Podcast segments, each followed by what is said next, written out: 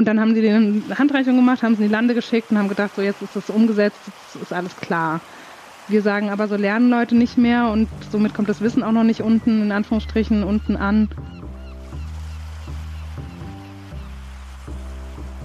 Bau ist natürlich ähm, nochmal härter und da braucht es eigentlich auch ein Bild darüber, wie wollen wir Kirche sein und was wollen wir für eine Kirche sein zukünftig.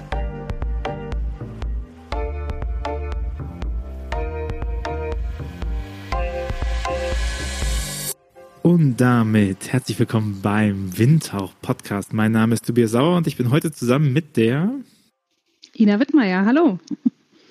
Hallo Ina, wer bist du? Was machst du? Ja, ich bin Ina Wittmeier, Referentin der Ehrenamtsakademie in der Evangelischen Kirche in Hessen und Nassau und wir sind zuständig für die Begleitung von leitenden Ehrenamtlichen und für das Thema Ehrenamt in der Landeskirche. Akademie, wenn ich an Akademie denke, dann denke ich an ein Schloss, wo man reingeht und äh, Marmorboden und dann gibt's diese äh, großen Hörsäle und so. Wie sieht eure Ehrenamtsakademie aus? Ja, schönes Bild. Wir sitzen auch wirklich in dem gleichen Gebäude, wo auch die Kirchenverwaltung sitzt, in einem altehrwürdigen Bankgebäude mit einem ganz repräsentativen Aufgang und so wie du es beschreibst. Aber wir sind eigentlich gar keine Akademie mit Räumen. Wir sind eher eine virtuelle Akademie. Ähm, wir haben eine Geschäftsstelle mit einem Büro in diesem Gebäude. Wir haben ähm, in den Dekanaten Leute, die für uns zuständig sind, die Fortbildungen vor Ort machen. Und wir haben ein Leitungsgremium, das ehrenamtlich besetzt ist. Und wir sind nicht Teil der Verwaltung und das ist auch ein Zauber unserer Organisation, dass wir so ein bisschen selbstständiger sein können und eben flexibel auf Bedarfe eingehen können. Und okay, also ihr bietet keine großen äh, Hörsäle an, wo ich hingehen kann und mich meiner äh, meiner Bildung frönen kann, sondern ihr äh, macht was auf der Fläche und virtuell. Was macht ihr so? Genau, also wir machen auf der Fläche in den Dekanaten Veranstaltungen oder wir buchen Räume ähm, für Vorortveranstaltungen. Ähm, und wir sind digital unterwegs ähm, und machen da Open Educational Resources, würden wir es nennen. Also wir bieten Videos an für die Ehrenamtlichen, was sie brauchen, um ihr Ehrenamt gut durchzuführen. Also ExpertInnen-Interviews zu Themen, die ganz aktuell im Kirchenvorstand zum Beispiel gebraucht werden. Die können mehr oder weniger sexy sein, die Themen. Also von Grundsteuererklärung über doppelte Buchführung, was ich jetzt sagen würde, wäre nicht so sexy. Ähm, aber auch zu Themen die Zukunft der Kirche oder Nachhaltigkeitsthemen haben wir ganze Playlists zum Beispiel im YouTube-Kanal wo sich ähm, ehrenamtlich informieren können darüber, was sie brauchen. Grundsteuer, doppelte Buchhaltung, also es gibt bestimmt Leute, die finden das mega geil. Äh, ich, aber es sind sowas nicht eigentlich klassische hauptamtlichen Aufgaben? In unserer Landeskirche nicht. Ähm, das müssen die Kirchengemeinden machen. Zum Beispiel jede Kirchengemeinde, die ein Kirchengebäude hat, muss eine Grundsteuererklärung abgeben. Und ähm, ja, in der Kirchengemeindeordnung ist es bei uns so geregelt, dass die Ehrenamtlichen einen Vorsitz im Kirchenvorstand haben und äh, auch die Geschäftsführung und damit ist der Kirchenvorstand verantwortlich, um zum Beispiel auch Steuererklärungen abzugeben. Und wenn der Vorsitz ehrenamtlich ist, dann müssen die Ehrenamtlichen das entweder selber können oder es an die Gemeindesekretärin abtreten. Ähm, aber verantwortlich sind sie und insofern müssen sie dann auch das Wissen haben, dass es dann, was da ist, auch stimmt und sie müssen es unterzeichnen nachher. Also schon eine große Verantwortung, die die haben und ähm, ja, es nicht an die Verwaltung und die Hauptamtlichen abdrücken können. Ja, abdrücken ist ja auch, also die, die Frage ist ja, ob das Abdrücken ist oder ob das nicht auch mh, mm, die Frage von Kompetenzen und Notwendigkeiten von Ehrenamt ist, oder? Also ich, ich meine, ich denke das mal mit, ne? Die Idee, die da wahrscheinlich ja hintersteckt, korrigiere mich, ist ja zu sagen, dass die Kirchengemeinde vor Ort getragen ist von den Gläubigen und nicht getragen ist von so einem von einem Amtskirchenverständnis, ne, ich als Katholik, so, da ist der Priester und darum sammeln sich die Schäfchen, so, sondern dass man sagt, Gläubige organisieren sich selber und dann haben sie eben, dann muss auch ein ehrenamtlicher Vorsitzender sein, ne? Aber die, die so klassisch Verwaltungssachen wären ja so klassische Sachen, die man ja auch in, in Fusions, also in Fusionsprozessen, die noch nicht so stark ähm, gedrückt worden sind wie jetzt in den letzten fünf Jahren, war ja der meiste Fusionsgrund, dass man gesagt hat, man legt Verwaltungen zusammen, ne? dass man die, dass man sich das quasi, die, die Kompetenzen zusammengesetzt hat. So, und das ist dann aber bei euch nicht so einfach möglich. Doch, Verwaltungen werden auch zusammengelegt. Ähm Die Frage ist zum Beispiel, ähm, wenn es jetzt, wie du sagst, der Pfarrer machen müsste oder die Pfarrerin, ähm, können die das dann besser? Also sie haben Theologie studiert und nicht Verwaltungsfachangestelltenausbildung gemacht. Ähm, Aber man könnte ja eine Verwaltungs äh, man könnte eine Verwaltungshilfe anstellen. Genau, also es gibt natürlich Gemeindesekretärinnen, klar, die das machen, ja. ja. Ähm, die sind aber auch nicht ausgebildet in Grundsteuersachen äh, oder in Corona-Bestimmungen umsetzen oder so. Ähm, und solche Themen, ähm, klar, die Verwaltung kann es ausführen, aber im Endeffekt ist dadurch, dass die Ehrenamtlichen verantwortlich sind, aus meiner Sicht auch deren Aufgabe, informiert darüber zu sein, dass das alles korrekt läuft. Also mir geht es nicht darum, um Misstrauenskultur, dann, dass man die ähm, Hauptamtlichen, die Verwaltungsleute bis ins Kleinste kontrolliert. Aber wenn man die Verantwortung hat, ja, sollte man zum Beispiel zumindest auch wissen, was in der Bilanz steht und die lesen können, wenn sie dann jemand vorbereitet hat oder so. Aus großer Macht folgt große Verantwortung, um Spider-Man mal wieder zu äh, zitieren an der Stelle. Aber da sind wir ja bei der, eigentlich bei einer Kernfrage. Ich habe die auch schon mal mit Jendrix ähm, vom CVJM Westbund, glaube ich, äh, diskutiert, ist ja die Frage, wofür sind denn Ehrenamtliche da? Also was ist, was ist Sinn und Zweck von Ehrenamt? Was müsst, und in deinem Kontext natürlich die Frage, was müssen die leisten? Weil wenn man ja eine Akademie hat und sein Programm baut, dann ist ja die Frage, wo drinnen brauchen sie Unterstützung? Und das impliziert ja auch, wir gehen davon aus, dass sie diese Sachen zu leisten haben oder zumindest sie offensichtlich leisten, dass sie da drin Unterstützung brauchen. Also wofür Ehrenamtliche?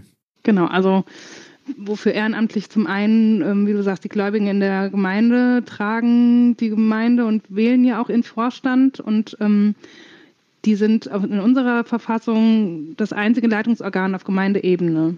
Ähm, sowohl für Geistliches als auch für Verwaltung, als auch für Finanzen, Bau, ähm, Personal. Und wenn Sie zum Beispiel eine Kita haben, sind Sie auch fürs Personal verantwortlich und so. Ähm, also sind die Leitungsebene auf Gemeindebasis. Und warum Ehrenamtliche? Man könnte ja auch sagen, das machen alles Hauptamtliche, aber ich glaube, es ist wichtig, dass auch eine Perspektivenvielfalt mit unterschiedlichen Berufen da abgebildet ist im Leitungsgremium und so ein bisschen möglichst auch diese Gemeinde dann repräsentiert wird dadurch. Auch wenn wir als Kirche sehr milieuverengt sind, ähm, sollte das Gremium schon auch ja, möglichst vielfältig und bunt zusammengesetzt sein, was Generationen oder ähm, Orientierung oder ähm, Geschlechter zum Beispiel angeht, so dass es eben die Gemeinde repräsentieren kann. Ja, und dann ist Ehrenamt natürlich auch in der Verantwortung, diese Sachen zu tun und wir sind dazu da, das zu unterstützen, dass sie das gut tun können. Natürlich unterstützen wir das System damit. Das war ja vorhin auch schon mal eine Frage von dir. Ähm, wir versuchen es aber so für die Ehrenamtlichen zu verbessern, dass es für sie praktikabler wird ähm, im Vergleich zu vorher. Also zum Beispiel hieß es früher, wir machen eine Handreichung zum Thema Landverpachtung. Wie geht man damit zum Beispiel um? Auch so ein sexy Thema. Ähm, und dann haben sie eine Handreichung gemacht, haben sie in die Lande geschickt und haben gedacht, so jetzt ist das umgesetzt, jetzt ist alles klar. Wir sagen aber, so lernen Leute nicht mehr und somit kommt das Wissen auch noch nicht unten, in Anführungsstrichen, unten an, ähm, sondern es braucht einfach mehr. Also es braucht möglichst vielleicht noch ein Video, ein Erklärvideo und ähm, ja, das vielleicht nochmal als digitalen Download. Ähm, es braucht äh, vielleicht Schulungen, wo man fragen kann, Online-Sprechstunden zu verschiedenen Themen. Also wir versuchen so einen Methodenmix herzustellen, um Informationen in die Fläche zu bekommen. Und das Ganze ist ja so ein bisschen auch Henne-Ei Deluxe, ne? Weil wenn ich herumfahre, dann ist ja so die häufigste Sache so, wer soll das denn machen? Und das ist ja so viel, ne? Und jetzt äh, kommen sie mir mit Grundsteuer und Verwaltung und so. Wir haben jetzt, wir haben jetzt die wirklich sexy Themen ausgepackt äh, dafür. Und dadurch, so wie es verfasst ist, muss das irgendwie davon geregelt sein. Aber so wie das verfasst ist, sorgt das ja wahrscheinlich auch nicht unbedingt für Freudenstürme äh, bei den bei der Übernahme dieser Ämter und dann ist ja auch immer die Frage von, also das ist eine Frage, die mich allgemein äh, quält. Darum ist ja die Frage, was das Verhältnis von Haupt zu Ehrenamt? Ne?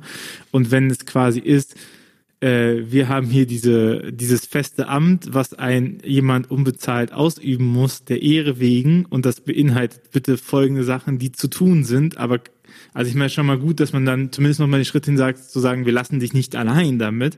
Aber es ist ja trotzdem nochmal besonders, wenn man quasi eine Jobbeschreibung macht und dafür jemand sucht mit dem großen Wissen darüber, dass man diese Arbeit erst im Himmelreich so richtig honoriert bekommt. Hm. Ja, das ist so die Frage, was ist die Anerkennung im Ehrenamt? Genau, was bringt mir das, gibt mir das vielleicht auch? Manche Menschen sind ja auch gerne in Gremien und ziehen da auch ein bisschen ähm, Befriedigung in Anführungsstrichen draus oder sie lernen vielleicht auch in der Zeit was. Also gerade junge Menschen ähm, lernen ja auch Leitungen und lernen sich mit anderen abzustimmen. Ähm, also nicht nur die Jungen, auch die Alten. Ähm, und ja, das kann einem schon auch selber was geben. Ich war selbst auch im Kirchenvorstand und auch Vorsitzende. Natürlich ist es herausfordernd, auch von der Zeit und wie du sagst, von der Job Description auch natürlich. Ähm, es ist sehr vielfältig. Man muss sich in vieles einarbeiten und ja, ist ein herausforderndes Amt. Das sehe ich schon auch. Naja, also die, die, die Frage ist ja, wenn ich das selber mache, also wenn das meine, meine Leidenschaft ist, dann gehe ich das ja auch so. Also wenn ich gucke, was ich während meiner Schulzeit ehrenamtlich getan habe, das, also, das war ein Fulltime-Job. So, aber das kam mir nicht so vor, weil es genau das, was du auch ansprichst, ne, weil es, hm, weil es ja auch was Sinnstiftendes, was Ausprobierendes so hat, weil es, weil man Selbstwirksamkeit hat, weil, äh, wahrnehmen kann, weil man auch merkt, was das für einen, mh, hm,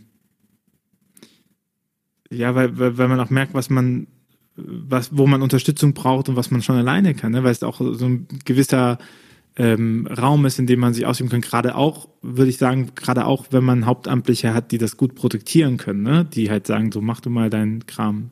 So, und, und dagegen steht ja aber das Konzept des Anspruches, der, der formuliert ist. Und ich glaube schon, dass es natürlich einen gewissen Anspruch braucht. Also äh, dass man, nennen sowas dann Leitplanken, also dass man natürlich schon sagen muss, das ist, das ist der Bereich, in dem du dich bewegen kannst, so, ähm, aber ich glaube, da ist kein Ehrenamt frei davon. Also auch wenn du als Teamer zum nee. Beispiel mitgefahren bist auf Freizeiten oder so oder was auch immer du gemacht hast als Ehrenamt. Das, meine ich, das sind die Leitplanken, ne? Aber wenn mir jetzt jemand sagen würde, pass auf, Tobias, du fährst mit als Teamer auf die äh, Freizeit, das heißt, das und das und das und das sind deine Dienste, die du zu tun hast. Du musst übrigens auch die Kasse machen, also so Sachen, die auch krass Verantwortung, also krass, krass Verantwortung haben, wie äh, Finanzen mhm. so oder Kasse. So. Ich denke mir jetzt jedes Mal, wenn ich meine Buchhaltung machen muss, äh, dass das ist halt nicht, ähm, das ist halt auch nicht so leicht zu korrigieren, wenn man da einen Fehler macht. Ja, so, aber ne? es gibt Leute, die das total gerne machen und es gibt auch Leute, die das gerne ist ja okay, wenn man Leute findet, ja. die das gerne machen, ne, zu machen. Aber wo ist, wo, ähm, wo traut man, na nicht wo traut man zu viel zu, aber wo verlangt man zu viel und äh, hat dann das Problem, dass nichts nachkommt, oder? Oder seid ihr ja, also Kirchenvorstandswahlen ist natürlich schon ein Thema und äh, wie viele hm. findet man dafür? Der Klassiker. Genau. Ähm, bei uns darf man ja auch ab 14 schon in den Kirchenvorstand und das, da war dann auch die Frage, ja, können wir denen das überhaupt zumuten? So viel A, Verantwortung und auch so B, so, so langweilige Sitzungen. Also wollen wir das überhaupt den Jugendlichen zumuten? Und dann haben wir gesagt, ja, dann macht doch die Sitzung vielleicht spannender, ist vielleicht für die anderen auch interessanter, als wenn es äh, irgendwie so langweilig und so langwierig und so zäh ist. Ja, also oder vielleicht braucht es ja gar keine Sitzung. Ja, vielleicht. Also es braucht schon irgendwie Absprachen und ähm, natürlich nutzen wir da auch digitale Medien und ähm, sind schon länger auch auf dem Trip, dass es auch hybrid sein darf. Ähm, auch als jetzt die Bundesregierung das zurückgenommen hat für Sportvereine oder Vereine an sich, äh, haben wir gesagt, wir bleiben dabei, dass es sein kann. Also auch wenn man, was weiß ich, in einem Ort studiert und im anderen im Kirchenvorstand ist, geht es trotzdem und man kann sich beteiligen. Ähm, Jetzt habe ich ein bisschen Faden verloren, wo wir waren. Genau. Was war die Frage? was muten wir Ihnen zu? ja, was dieses Verhältnis von Zumutung und, und Anspruch, der gestellt wird, weil das ja auch eine Frage ist bei der, bei der Frage von Ehrenamtsgewinnung. Ne? Ja, genau, ja, Gewinnung also, waren wir, ja. Eure, eure, eure Unterstützung, wenn ich das richtig verstanden habe, äh, bewegt sich halt auf dem Gebiet, dass du sagst, wenn du da bist, lassen wir dich nicht alleine. So, und das ja. ist ja auch schon mhm. voll viel wert. Also du bist nicht allein gelassen, wenn du das machst, aber das löst ja noch nicht den Anspruch, der dran gesetzt wird, ne? Ja. So. Ja, also deshalb sagen wir bei der Kirchenvorstandswahl auch immer, dass die Leute nicht mit irgendwelchen falschen Versprechungen gelockt werden sollen. Also nicht so Behauptungen wie, ja, es sind nur zwei, drei Sitzungen im Jahr und das war's, mehr brauchst du nicht machen, sondern es ist wirklich ein verantwortungsvolles Amt, was auch Zeit braucht und ähm, ja auch herausfordernd sein kann. Es gibt viele, die wir fragen, ähm, die zum Beispiel zwölf Jahre im Kirchenvorstand sind und die sagen, oh, es ist alles so schlecht und wir finden doch keinen und so. Und dann frage ich, warum macht ihr das denn seit zwölf Jahren? Also es zwingt euch ja niemand. Ihr könntet theoretisch aufhören. Also die Kündigungsfrist im Ehrenamt ist eine Minute, sag ich immer, ja.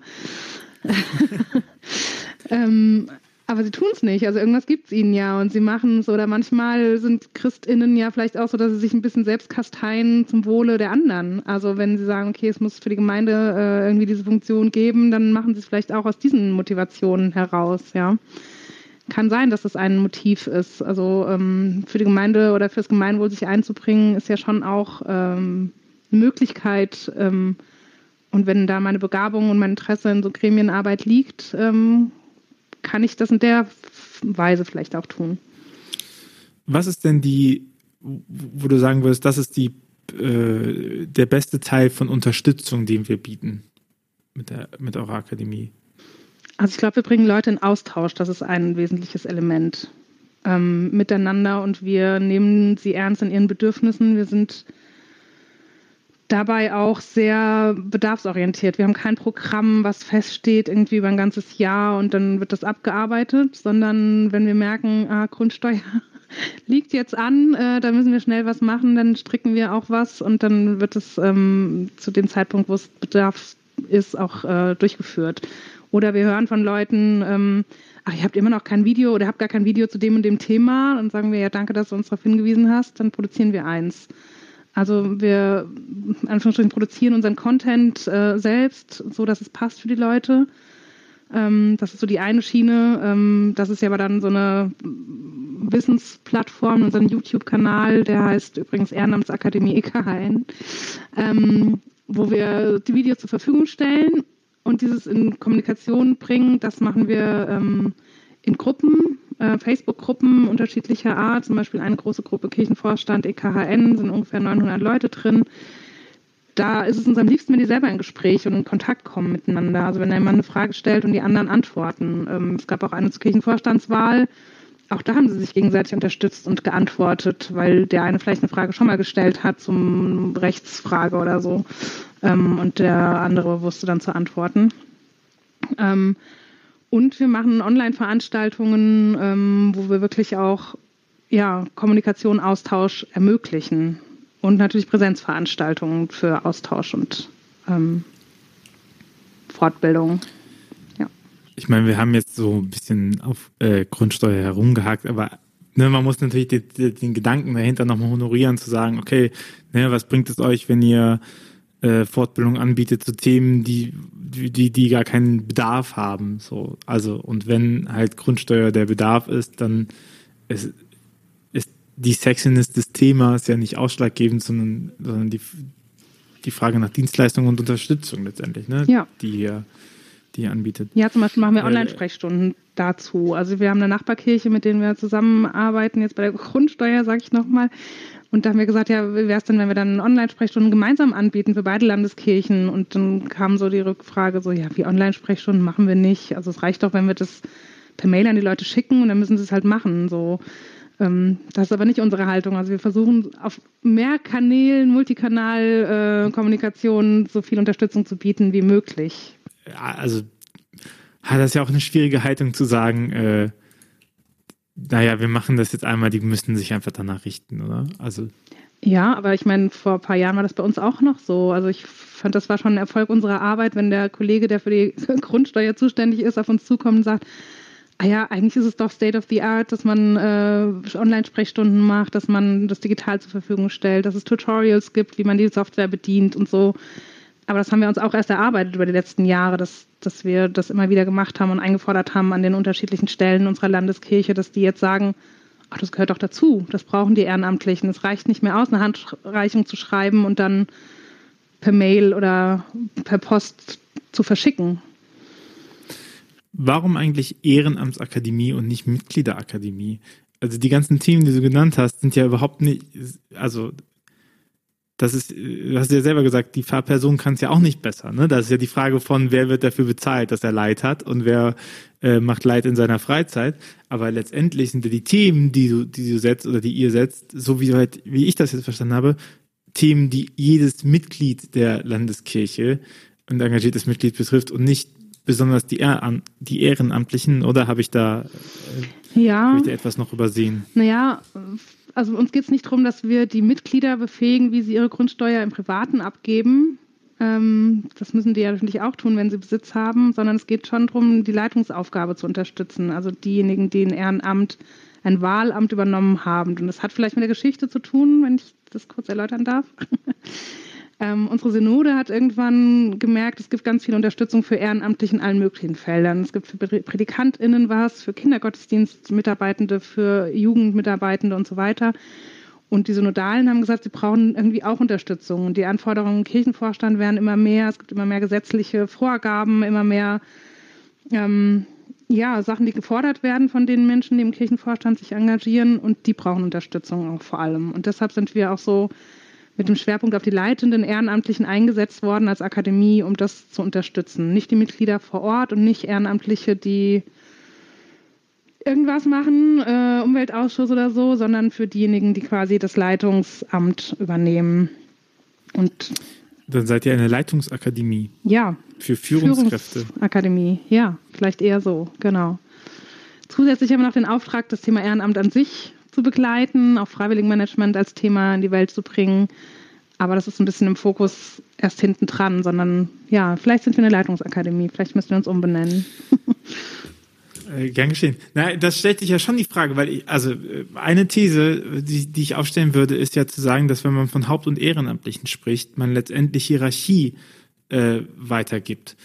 So, also es gibt die Leute, die hauptsächlich dafür zu tun sind und die sind die Leute, die das äh, freiwillig zu tun haben. Und wenn ich aber so in Projekte, in die ich reingucken kann, die sich meistens im Bereich von Kirche im Aufbruch und Kirche wächst bewegen, dann macht das jeder in seiner Freizeit. Also der eine hat zwar irgendwie Stellenanteile für allgemein mal Jugendarbeit oder Gottesdienst oder sowas gemacht, aber letztendlich, wenn es hart auf hart kommt, wird ihm das Projekt auch wieder gestrichen oder ihr. Also letztendlich sind das alles engagierte Menschen, die sich darum kümmern, dass es da vorangeht. So. Und die das auch, was für die Bewertung auch noch in Zukunft für dich, was auch dazu kommt, die machen das ja, weil sie es selber wollen, nicht weil sie es müssten.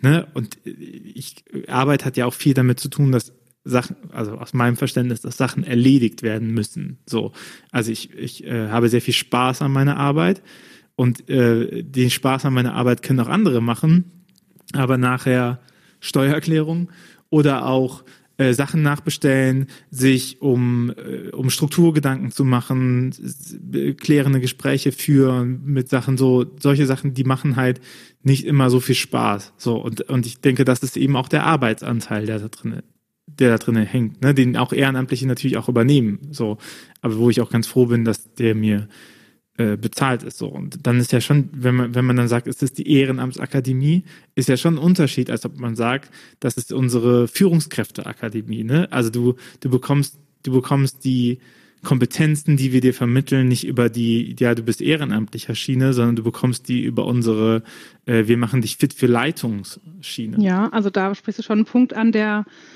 ja auch im System natürlich ein bisschen unsauber ist. Also wir haben ähm, den Hauptfokus auf die leitenden Ehrenamtlichen. Bei uns dürfen aber nach einer Gesetzesänderung, die notwendig war, auch die Hauptamtlichen teilnehmen. Also wir schicken auch Gesetzesänderung, Kirchengesetz ja, oder genau Kirchengesetzänderung. Ja. Also anfangs hieß es, dürfen nur Ehrenamtliche teilnehmen. Dann haben wir aber gemerkt natürlich, naja, also so Themen, äh, Leitungsthemen im Kirchenvorstand sind für die Pfarrpersonen auch wichtig. Und warum sollen wir die wegschicken, ja? Oder meine, manchmal ist es sinnvoll zu sagen, okay, wir machen es nur für Ehrenamtliche und dann dürfen die auch mal über die anderen beruflich Tätigen irgendwie schimpfen oder sich ausheulen oder so eine Art Supervision ähm, machen. Aber die Themen, die wir vermitteln als Wissensvermittlung, als Bildungsauftrag, das geht auch die Hauptamtlichen natürlich was an. Und ich glaube, der Unterschied ist, wir sind keine Personalentwicklung, Führungskräfteentwicklung aller Mitarbeitenden, die hauptberuflich angestellt sind bei uns. Das ist nochmal eine andere Schiene sondern sind für die zuständig hauptsächlich für die Ehrenamtlichen. Da dürfen die Beruflichen mitmachen sozusagen oder auch Fragen stellen natürlich. Aber wir sind keine Personalentwicklung für diejenigen, die schon angestellt sind. Oder auch keine Führungskräfteentwicklung für diejenigen. Das ist dann wieder eine andere Abteilung. Vielleicht ist das im Organigramm nochmal geschuldet. Aber ja, es ist äh, uneindeutig, da gebe ich dir absolut recht. Es ist äh, fast wir das positiv zusammen, es sind gewachsene Strukturen, ja. die hier drin ja. sind. Aber die Frage ist ja immer, wie lange kann man sich gewachsene Strukturen leisten? Ne? und äh, doppelt und dreifach. Also ich habe auch gerade eben gehört, für alle anderen Ehrenamtlichen wird sowieso gesorgt und ihr seid äh, initiiert worden ab dem Moment, wo wir auch für, für die leitenden Ehrenamtlichen wird nicht gesorgt. Also das heißt, ihr seid als Ehrenamtsakademie noch nicht mal irgendwie für Blick für alle Bildungsangebote ehrenamtlicher, sondern vor allen Dingen nur im Fokus für die leitenden Ehrenamtlichen. Ja, genau. Also da müssen wir natürlich auch nochmal dran zu gucken, ist dann das Thema Ehrenamt an sich gut aufgestellt in unserer Landeskirche, auch mit dem Blick, wie du sagst, auf Ressourcen und was kann man sich leisten, auch was kann man und will man sich zukünftig leisten und ist es sinnvoll, das so zu trennen. Das hatte damals, glaube ich, auch Gründe, dass manche gesagt haben, ja, wie, ihr könnt uns doch nicht die Predikanten äh, Arbeit wegnehmen. Die ist im Zentrum Verkündigungen angesiedelt. Äh, macht mal das mit den leitenden Ehrenamtlichen, da gibt es noch nichts, äh, dann ist das keine Konkurrenz zu uns. So. Ähm, aber da müssen wir auf jeden Fall bei den Strukturen nochmal hingucken, ob das anders aufgestellt werden muss zukünftig, ja. Weil es die, die Zukunft von Kirche liegt ja bei A, Gläubigen und Menschen und oder Menschen, die sich mit dem Label Kirche identifizieren in ihrer Tätigkeit. Ne? Also bezahlt oder unbezahlt. Sondern das ist ja der, das ist ja das Zukunftspotenzial. So, es, es braucht ja Menschen, die das spirituell halten. So, weil ich meine, ohne, ohne Gläubigen keine Kirche, machen wir uns das auch mal klar. Ne? Also Kirche, Kirche braucht den Glauben, aber Glaube nicht die Kirche. Also wer hier in der Bittschuld ist, ist auch nochmal deutlicher. So. Und die, die andere Punkt ist ja, es braucht ja auch noch Leute, die sagen, in diesem Ideen- und Wertekosmos fühle ich mich so wohl, dass ich mich darin engagiere. Und Engagement braucht ja jetzt erstmal, Engagement braucht keinen Glaubensführerschein oder sowas. Ne? Also, dass, dass ich halt sage, ich arbeite beim Fahrfest mit, ähm, ist weder eine Aussage für oder gegen den Glauben, den die Menschen haben, weil es in einem anderen Interessengebiet sind. So. Das heißt, die Frage nach wie gehe ich mit solchen Leuten um? Wie finde ich die? Wie mache ich? Ist ja, ist ja ganz konkret die Frage nach Zukunft von Kirche, weil die, es, es wird ja auch keine, also wenn man sich anguckt, woher kommen die Hauptamtlichen, die wir haben, die kommen ja alle aus dem Ehrenamt. Ich kenne ich überlege, aber ich glaube, ich kenne niemanden, der gesagt hat, ich übernehme ein, eine kirchliche Arbeit und ich habe nichts damit zu tun gehabt. Ja, gibt es halt immer mal wieder, so wenn man mal unterschiedliche Bereiche anguckt. Also wir denken ja zum Beispiel jetzt, da fühle ich jetzt Bild ein paar Personen, genau. Ja, aber in der Verwaltung ertappt. oder in der Reinigung oder so, einem Küsteramt gibt es da durchaus Leute, die da äh, das nicht haben, also die vorher mit Kirche nicht viel zu tun hatten.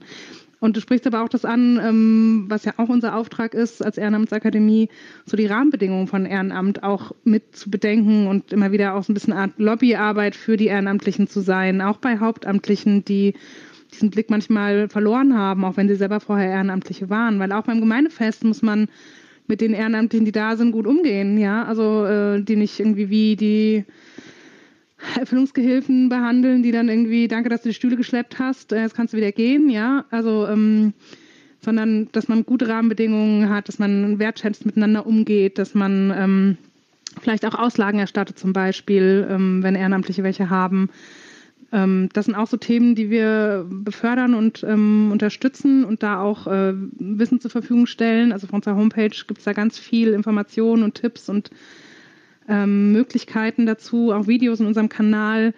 Ähm, ganz, es gibt ganz viele Ehrenamtsakademien Deutschland oder so heißt sie, glaube ich, äh, die so Kurse dazu anbieten, wo wir sagen, ja, das ist schön und gut, aber wir stellen das Wissen einfach offen zur Verfügung. Bei uns muss man nicht einen Kurs buchen, sondern man kann sich äh, alles durchlesen. Natürlich kann man uns nochmal holen dazu, aber äh, unsere Haltung ist eben, dass alles so transparent wie möglich auch zur Verfügung steht, dass die Leute sich das holen können und dann zum Beispiel so eine Checkliste, wie ist denn unser Ehrenamtsmanagement, unsere Ehrenamtskoordination aufgestellt? Wo wollen wir uns vielleicht verbessern? Wollen wir bei der Anerkennung nochmal hingucken? Sind wir da schon wirklich gut zum Beispiel oder nicht? Oder welche Tipps gibt es denn zur Gewinnung? Also in Kirche ist es immer noch so, dass die meisten durch persönliche Ansprache ins Ehrenamt kommen. Ja, also man kennt jemanden, den mal jemand kennt und dann, oder der mal irgendwo aufgetaucht ist im Gottesdienst, dann kascht man den und möglichst soll die oder der dann bis zum Ende seines Lebens ehrenamtlich in der Kirche aktiv sein. Aber auch so projektförmiges Ehrenamt ist ja möglich. Ähm, und auch da gibt es andere Möglichkeiten, digitale Möglichkeiten, wie man auch Ehrenamtliche gewinnen kann. Die sind in der Kirche leider sehr unbekannt oder werden einfach auch nicht genutzt oder davon Gebrauch gemacht. Auch freiwilligen Agenturen, die es mm, in jeder Kommune gibt, so wie so eine Art Partnervermittlung für Ehrenamt, Äh, das nutzen wir auch nicht, weil wir irgendwie denken, wir wären was anderes und da könnte ja jemand Ehrenamtliches kommen, den wir gar nicht so wollen oder den wir noch nicht kennen und der dann irgendwie nicht zu uns passt. Und was machen wir denn dann? Doch ein Glaube-Führerschein. ja. Nicht, dass ihr nachher Katholiken habt, die für euch arbeiten. Am Ende, ja. so. Also wir hatten mal einen Katholiken, der im Kirchenvorstand gewählt wurde und keiner hat es gemerkt. Ja, irgendwie muss man das ja auch mit der Reformation umgehen. genau. ja, Ähm, also es dürfen bei uns alle mitmachen. Äh, man muss nicht evangelisch sein, außer im Kirchenvorstand, da ja, oder in den weiteren Leitungsgremien. Aber ansonsten gibt es keinen Glaubensführerschein und keine Kontrolle oder so. Wir haben ein bisschen darüber geschnackt, wie ähm, das Ehrenamt zu Hauptamt steht. Wir haben uns darüber Gedanken gemacht, äh, welche Aufgabe die Akademie hat mit Leitungsverantwortung. Äh, wir haben jetzt so ein bisschen nochmal darauf geguckt, wer hat Zugriff darauf. So, was mich natürlich auch noch brennend interessiert ist, wie viel Einfluss habt ihr denn? Oh, das ist ganz schwer zu messen wahrscheinlich. Ähm, ich würde sagen, wir haben recht hohe mh, Teilnehmendenzahlen, was glaube ich schon mal ein Indiz ist, auch relativ kurzfristig, wenn wir Sachen ansetzen, dass dann auch Leute kommen, also Online-Veranstaltungen mit 400, 600 Leuten oder so, die dann ähm, ja was zum Thema wissen wollen oder eine Online-Sprechstunde mit der Juristin kommen zum Thema Corona-Bestimmung zum Beispiel. Ähm, oder auch Zugriffszahlen sind ja sowas, wo man das ein bisschen messen kann. Ähm, ich muss jetzt nochmal auf Grundsteuer rumreiten, weil das das Aktuellste ist. Ähm, wir haben 1200 Diese Gemeinden und äh, unsere Videos dazu haben schon 1600 Aufrufe. Also die sind noch nicht lange online und ähm, es kommen, gucken aber die Leute sich trotzdem an. Oder auch im YouTube-Kanal sehen wir ja, dass äh, manche Videos total gut äh, laufen und manche auch nicht. Ähm, dann lassen wir es auch wieder, dann machen wir die Reihe nicht weiter, wenn es äh, nicht so läuft. Also wir gucken da schon auch, ähm, dass wir eine Auswertung von unseren Statistiken machen zum Beispiel. Und wir merken es ähm, zum Beispiel im synodalen Handeln, dass äh, Leute sagen, ja, also die Ehrenamtsakademie brauchst du auf jeden Fall und ähm, die hat mir sehr geholfen und die brauchst du die anderen leitenden Amt Ehrenamtlichen auch. Und ähm, wir merken es daran, dass zum Beispiel Fachstellen aus unserer Landeskirche auf uns zukommen und sagen, wir brauchen Unterstützung bei Veranstaltungen. Ähm, viel Kommunikationsarbeit läuft über uns, ähm, was an die Gemeindeleitungen vor Ort gehen soll. Ähm, ja, das ist, läuft nicht über den Fachbereich Öffentlichkeitsarbeit oder so, sondern ähm, wir werden auch als Expertise ein bisschen gefragt, so was, wie ticken denn die Gemeinden, was brauchen die denn, weil wir ein Ohr an dem haben, was vor Ort notwendig ist und was die gerade diskutieren.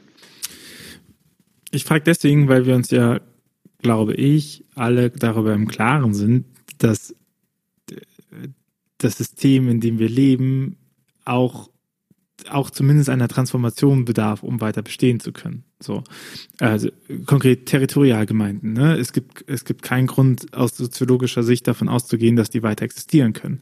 Ähm, wir haben Reformbewegungen, die sagen, die die bei euch ja noch auch theologisch schwieriger, dass Gemeinden sich vergrößern sollen und irgendwie nicht mehr Gemeinden nur einen Kirchturm haben, sondern mehrere und so. Das ne, die, diese Herausforderung drinne. Wir haben die die den die Frage nach Finanzen und Finanzverteilung, nach äh, Personal, was nachrückt etc. Also wir haben sehr viele Herausforderungen, die es in Zukunft für Kirche rein organisatorisch zu lösen gibt. So von der Frage nach Inhalten noch nicht gestellt. Und dann ist natürlich die Frage, wer kann so eine Transformation mitleiten? Und also wer ist dafür mitverantwortlich? Und deswegen frage ich nach dem Einfluss, ne? Weil wenn man also wenn jetzt eine andere Landeskirche sagt, wir wollen sowas auch haben, eine Ehrenamtsakademie, ne? Man erreicht ja, wenn ich das richtig gehört habe, erreicht man ja Leute, die stärker auch in der Basis drinne sind. Und, und das ist ja etwas, was du über den hauptamtlichen Zug weniger oft erreichst, beziehungsweise du erreichst halt einen Multiplikator in der Basis, der das aber der Basis weitergeben müsste. Müsste, Während- was er oft nicht tut, oder Ja. sie. ich, darüber erlaube ich mir kein Urteil. Ich glaube, manchmal gibt es viel im Alltag zu tun, dass Zukunftsthemen gerne runterfallen. Ja. So. Ähm, oder dass man sich darüber morgen Gedanken machen möchte. Genau. Das kenne ich ja auch von Aufräumen zum Beispiel. naja, Ja, aber das ist so die Frage nach der da, Unterstützung in aber der Transformation. Blick ist weiter. Entschuldigung. ja. Nee, bitte. Genau, du stellst die Frage nach der Unterstützung in so Transformationsprozessen auch. Und ähm, genau, wir haben ja nicht, ähm, also wir sind ja nicht so aufgestellt, dass wir sagen, wir richten uns an die einzelnen Kirchenvorstände, sondern an alle Menschen, die in dieser ähm, Kirchenleitungsverantwortung auf unterschiedlichen Ebenen übernehmen. Und gerade dadurch, dass wir zum Beispiel in Facebook ähm, schnell Informationen zur Verfügung stellen, ähm, sind die teilweise früher informiert als die Pfarrpersonen oder so, ja, weil ähm, zum Beispiel bei Corona-Verordnungen, wo unsere Landeskirche das dann runtergebrochen hat, äh, was das denn jetzt bedeutet, haben wir ganz schnell aus dem Krisenstab das äh, online gestellt und ähm, ja, haben dafür äh, auch viel Lob bekommen, dass es einfach so schnell dann zur Verfügung war, auf einer ganz, hm, ich sag mal, enthierarchisierten äh, Ebene, ja. Also in Facebook in der Gruppe kriegt es jede und jeder, der drin ist, egal ob Pfarrperson, ehrenamtlich, Gemeindesekretärin und können es dann schnell umsetzen. Oft kam das irgendwie freitags nachmittags leider. Ähm, und die Hauptamtlichen arbeiten dann vielleicht auch nicht mehr, aber am Sonntag für den Gottesdienst war es schon irgendwie gültig oder sollte es möglichst schon umgesetzt werden. Und ähm, ja, ich glaube, das kann eine Hilfe sein, dass wir einfach schnell sind oder schneller als Mails, die dann an irgendeinen Multiplikator in, in der Gemeinde gehen, sondern wir erreichen dadurch einfach mehr, auch mehr Leute in der Gemeinde, die dann mit drin sind.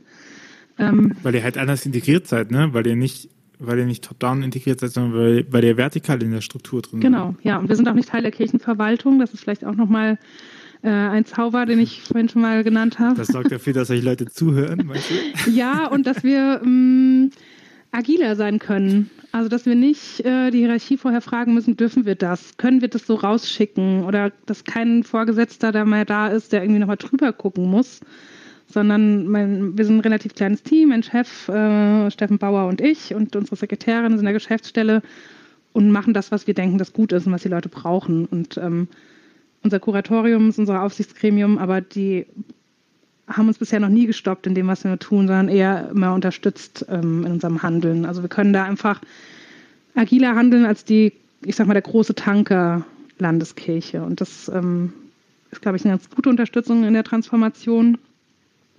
Und wir arbeiten, glaube ich, auch sehr vernetzt innerhalb der Kirche mit unterschiedlichen Stellen, die für diese Transformationsprozesse zuständig sind. Mit der Öffentlichkeitsarbeit. Wir haben so eine Stelle vernetzte Beratung. Da werden jetzt ab Januar TransformationsunterstützerInnen eingestellt.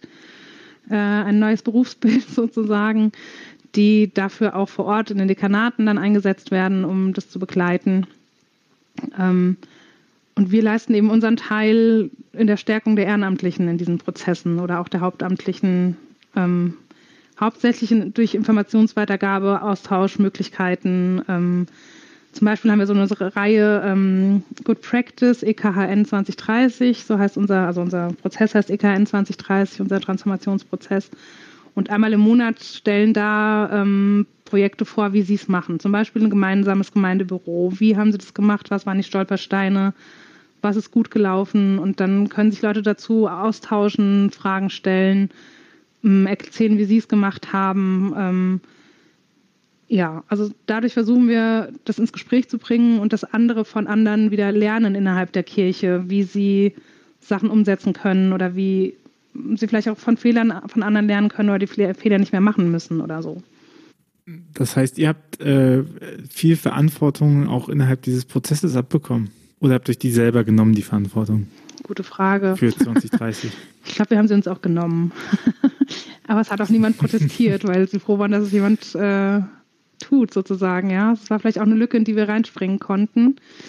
Aber es ähm, ist vielleicht auch nochmal äh, wichtig zu sagen, sowohl Steffen Bauer als auch ich sind ausgebildete OrganisationsentwicklerInnen ähm, oder GemeindeberaterInnen, wie auch immer man das äh, offiziell nennt ähm, und haben auch ein Wissen über Prozesse, wie Prozesse laufen, was vielleicht dann auch die Menschen innerhalb dieser Prozesse brauchen. Und ich glaube, viele in Leitung haben das nicht so, weil sie diese Ausbildung, diese Erfahrung in dem Bereich nicht so mitbringen ähm, und sind dann ganz dankbar, wenn wir auch so ein paar Hinweise geben, so in dem Prozess bräuchte es jetzt das oder wir sind jetzt in einer Phase von einem Prozess, wo das und das sinnvoll wäre.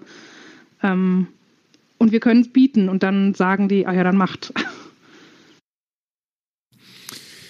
Und jetzt haben so viele Leute die 40 Minuten schon zugehört und denken sich, oh, das ist ja blöd, dass die EKN sowas hat. Und ich sitze aber hier in der EK, EKM fest oder in der Nordkirche oder in der bayerischen Kirche oder Mist, ich bin sogar nur Katholik. Äh, kann ich trotzdem eure Sachen mir antun? Ja, also teilnehmen dürfen bei uns alle. Wir haben da keinen Filter oder so. Ähm, auch in der Facebook-Gruppe haben wir Leute aus von externen. Ähm, wir haben das als öffentliche Gruppe und jeder kann sozusagen in diese Facebook-Gruppe gehen. Wir machen insofern eine Plausibilitätsprüfung, dass wir sagen, okay, jemand, der vielleicht wirklich Interesse hat und das ist ein echtes Profil, den nehmen wir oder die nehmen wir. Menschen, die in, keine Ahnung, Abu Dhabi leben mit einem Namen, der irgendwie offensichtlich ist und das Profil gibt seit einer Woche, äh, da, das lehnen wir eher ab. So. Aber ihr dürft gerne alle zum Beispiel daran teilnehmen oder auch unseren Veranstaltungen. Auf ehrenamtsakademie-ekhn.de gibt es bei Veranstaltungen alles und da kann auch jede und jeder mit teilnehmen. Gibt es keinen Filter sozusagen. Ähm, und ich möchte nochmal dazu auch sagen, äh, in anderen Landeskirchen gibt es auch ähnliche Unterstützungssysteme. Also nicht genau die Ehrenamtsakademie, so ähnlich wird es jetzt in der ähm, Westfälischen Landeskirche gerade aufgebaut von Kolleginnen, die sich da haben inspirieren lassen und das, ähm, die Synode auch beschlossen hat, dass es sowas geben soll.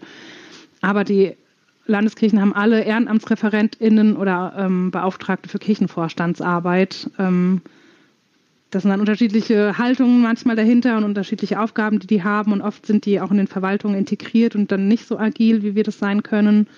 Ähm, aber es gibt es in anderen Landeskirchen auch. Wie es bei den Katholiken aufgestellt ist, ist mir nicht ganz klar. Da gibt es es teilweise auf Bistumsebene, soweit ich weiß, habe ich Kollegen, Kolleginnen, die die auch fürs Ehrenamt so ein bisschen zuständig sind, aber nicht mit so einem großen Stellenanteil. Ich glaube, das Spannende ist ja, dass sich gerade die Akademielandschaft sehr verschiebt, weil sie ja, so sind wir eingestiegen, oft mit Orten verbunden war. Mhm.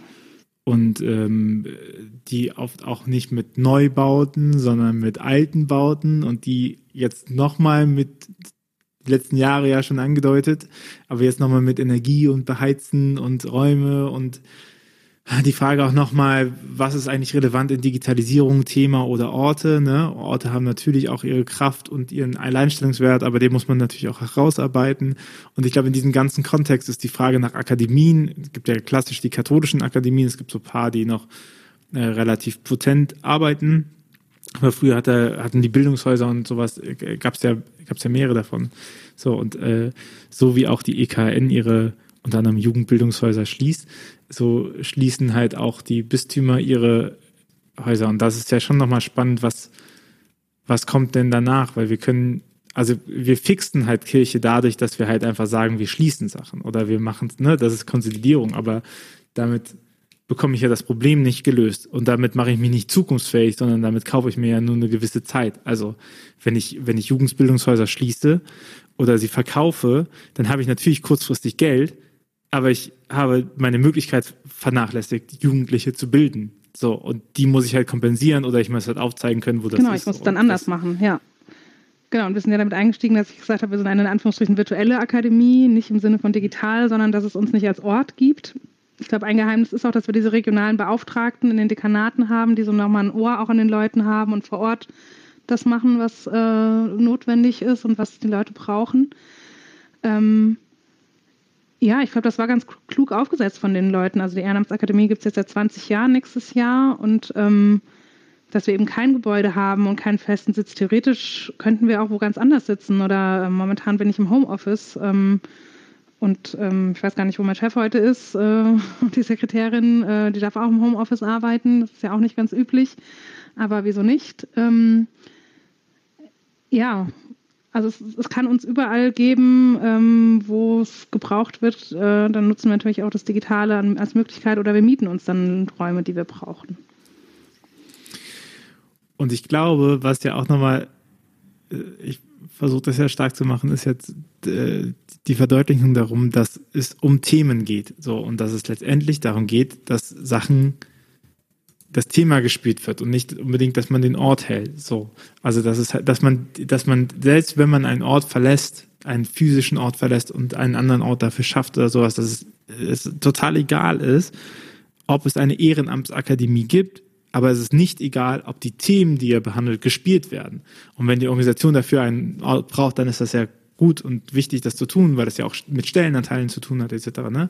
Aber das wirklich Relevante ist nicht, ob die EKN eine Ehrenamtsakademie hat, sondern ob die EKN es schafft, die Fragen, die gestellt werden, auch zu beantworten über solche Stellen. Ne? Und nicht nur EKN, sondern auch die anderen Bistümer und Landeskirchen. Und ich habe schon das Gefühl, dass oft diese Fragestellung vernachlässigt wird. Ne? Dann, dass man eben auch sehr sorgfältig mit den, mit den Dingen umgehen muss, die man, ähm, die man gerne haben möchte. So, ne? Also möchte man, möchte man Bildung von Ehrenamtlichen haben? Wenn ja, was tue ich dafür? Ja.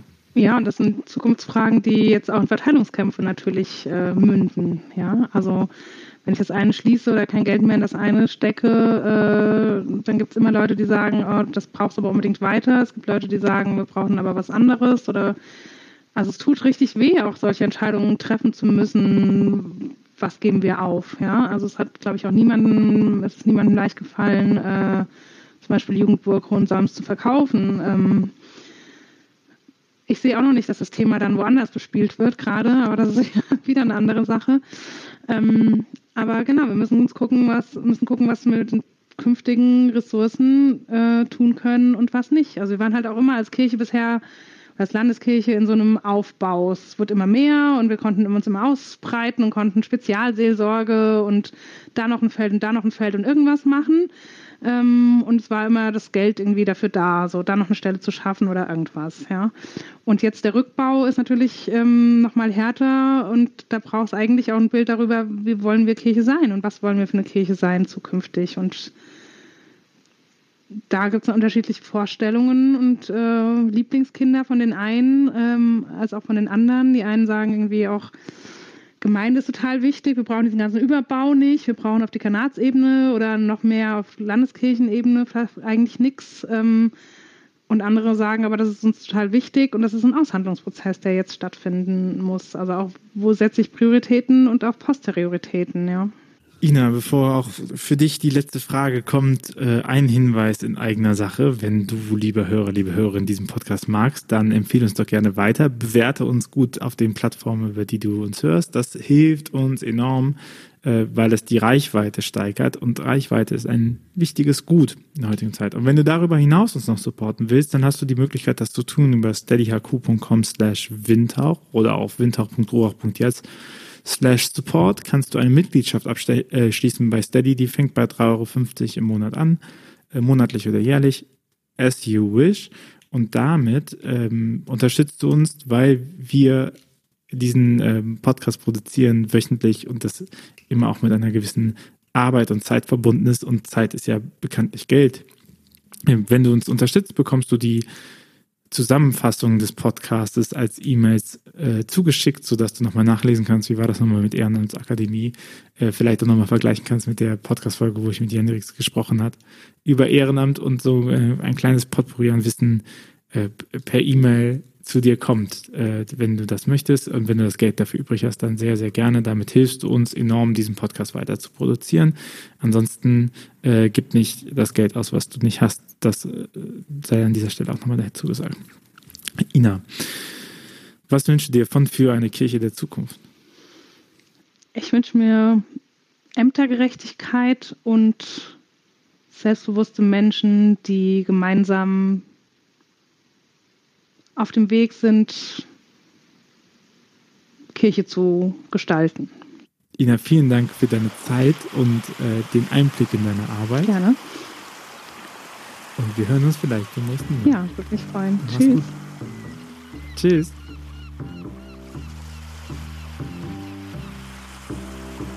Dieser Podcast ist eine Gemeinschaftsproduktion von Ruach Jetzt und der Evangelischen Arbeitsstelle für missionarische Kirchenentwicklung und diakonischen Profilbildung MIDI. Produziert von Ruach Jetzt.